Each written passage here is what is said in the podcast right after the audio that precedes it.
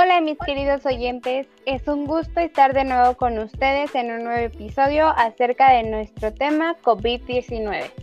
Bien, anteriormente hemos hablado acerca de qué es el COVID.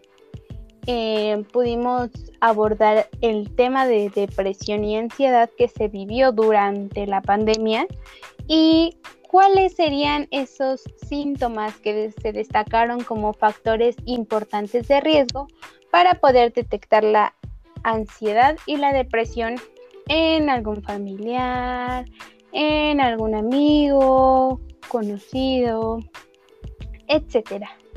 Em, en esta ocasión y nuevamente tendremos con nosotras a las psicólogas Zaira Munciño y Jessica de Lucio Tapia quien en esta ocasión hablarán acerca de cuáles fueron el manejo de la pandemia en México y el cómo los jóvenes adolescentes principalmente pues hicieron el manejo de cierto de sus emociones en, ciertos aspectos, ¿no?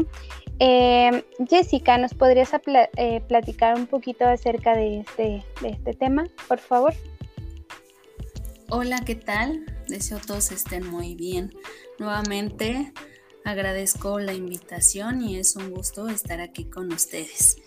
Y bueno, en esta ocasión pues vamos a hacer referencias sobre el impacto del confinamiento que, que ha surgido no sin antes recalcar la necesidad social del ser humano y pues su vulnerabilidad emocional y comportamental ante pues ante tal situación, ¿no?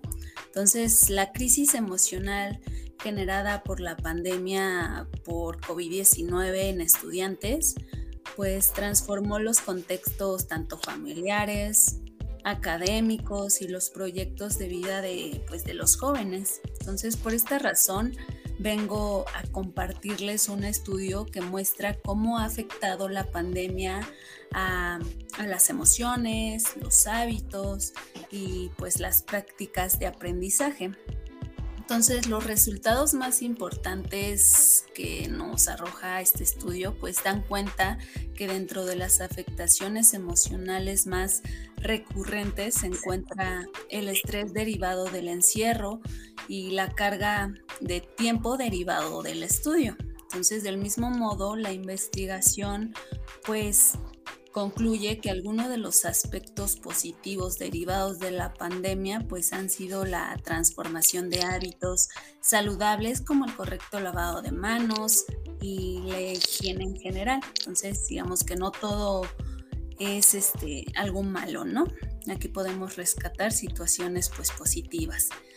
Entonces, en este estudio del que les estoy platicando, pues puso en evidencia los trastornos de las emociones de estudiantes universitarios a raíz de este, pues de este virus, como los problemas de sueño en un 85%, donde son las mujeres quienes lideran esta, esta cifra con un 52%. Entonces, como pueden ver, esto ha sido pues una experiencia desagradable para pues yo creo que para todos los seres humanos, ¿no? No solo, no solo los estudiantes.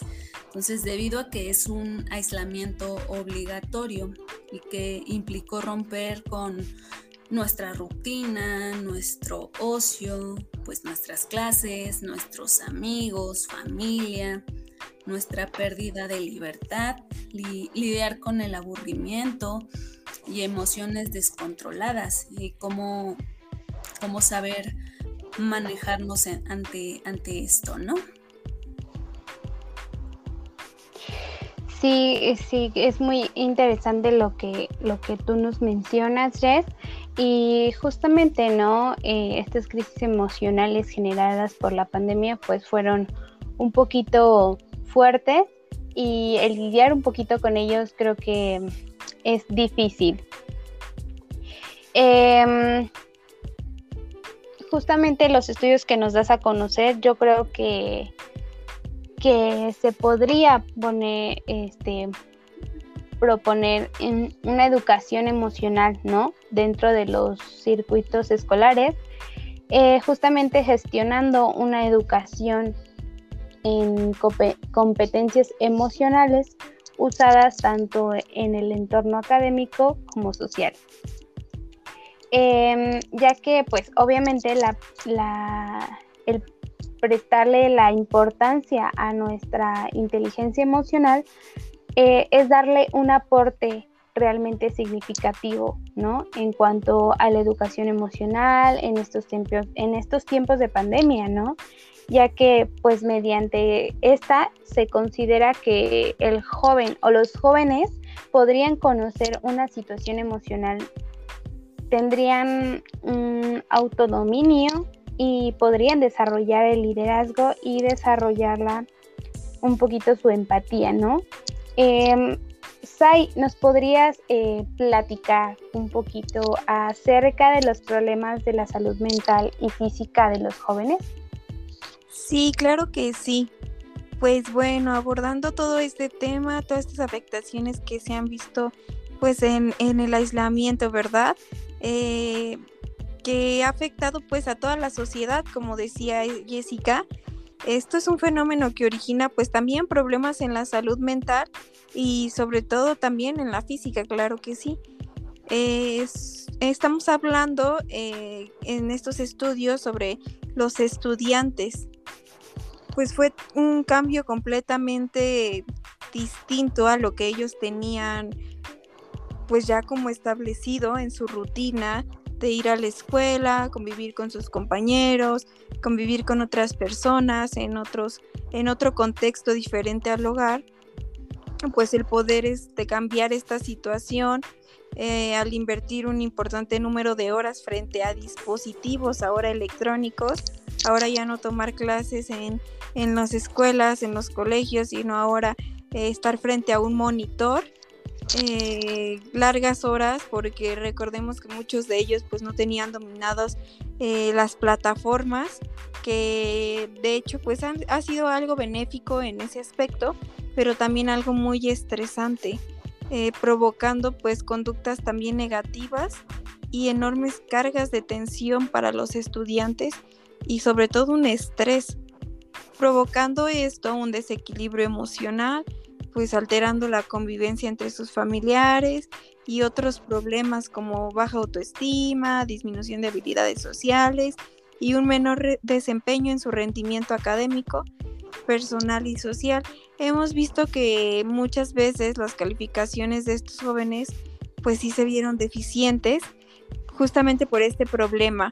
Eh, el cambio completamente drástico de ir a una escuela presencial, ahora ir a una escuela completamente en línea, en casa, muchos de ellos con pocas posibilidades, a lo mejor de tener un monitor, una computadora, un acceso a internet o tal vez todos estos que sí lo tenían, una deficiencia en el conocimiento de manejo de Classroom, Zoom, Teams, todas estas eh, plataformas que se crearon o que se utilizaron para tomar todas estas clases virtuales que realmente, como mencionaba, eh, provocaron un estrés y un desequilibrio emocional en los jóvenes.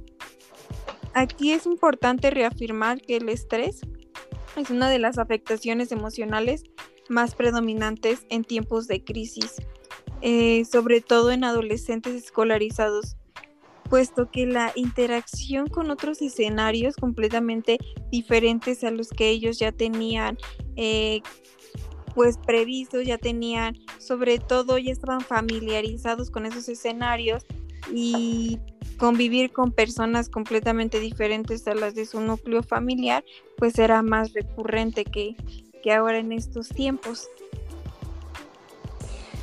Vaya, qué, qué interesante, ¿no? Eh, eh, todo esto de cómo afectó a la sociedad y a los adolescentes principalmente, que siento que eran como unos de los factores más importantes de riesgo para sufrir este, este desequilibrio emocional.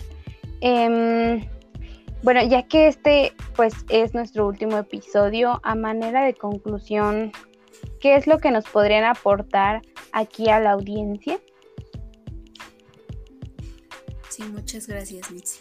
Mm, yo creo que en los actuales momentos donde existe pues tanta incertidumbre por una pandemia y donde estamos presenciando tantos cambios de conducta, sobre todo en la población pues juvenil, como ya lo habían mencionado, pues yo creo que es importante aportar para conocer el estado emocional de los jóvenes y pues partiendo de los resultados hallados pues comenzar a buscar soluciones que puedan mejorar o evitar un deterioro de pues de la salud mental que es, es importantísima, ¿no?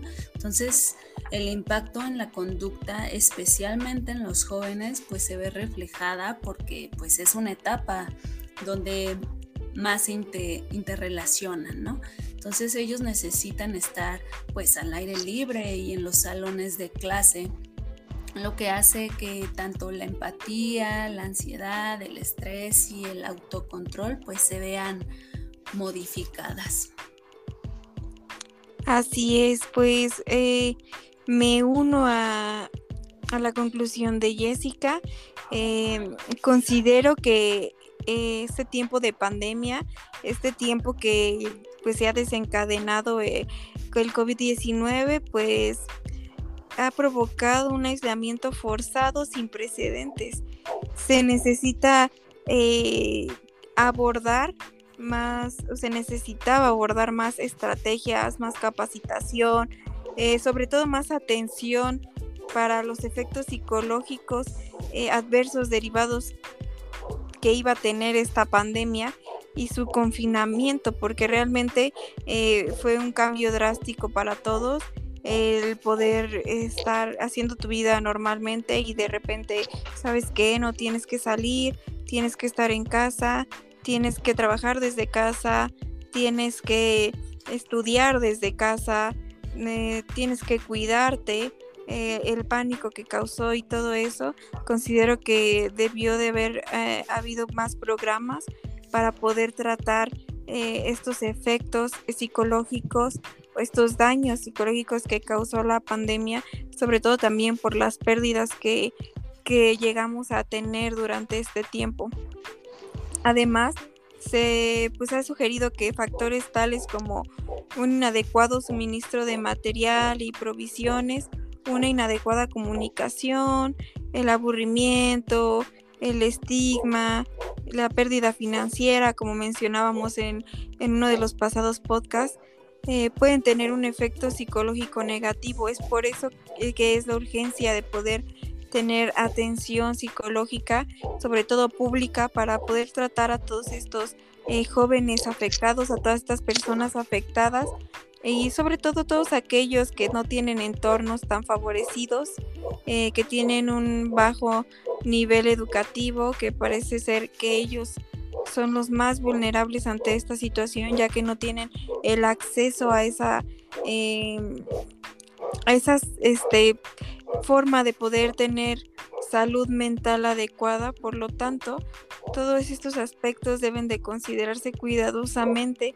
para que puedan pues, ser diseñados planes y programas para ayudar a, mitigar las consecuencias psicológicas que vivimos durante este tiempo de pandemia.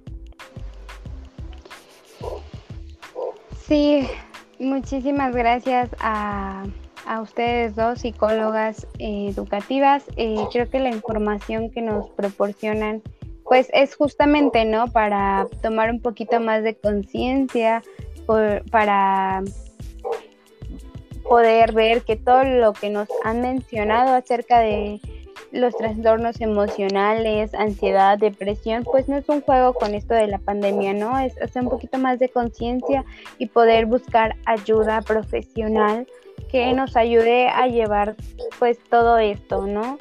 Eh, les agradezco muchísimo todo lo que nos han brindado. Gracias por tomarse el tiempo de estar con nosotros y poder compartir todo, toda esta información. Em, eso sería todo. Muchísimas gracias.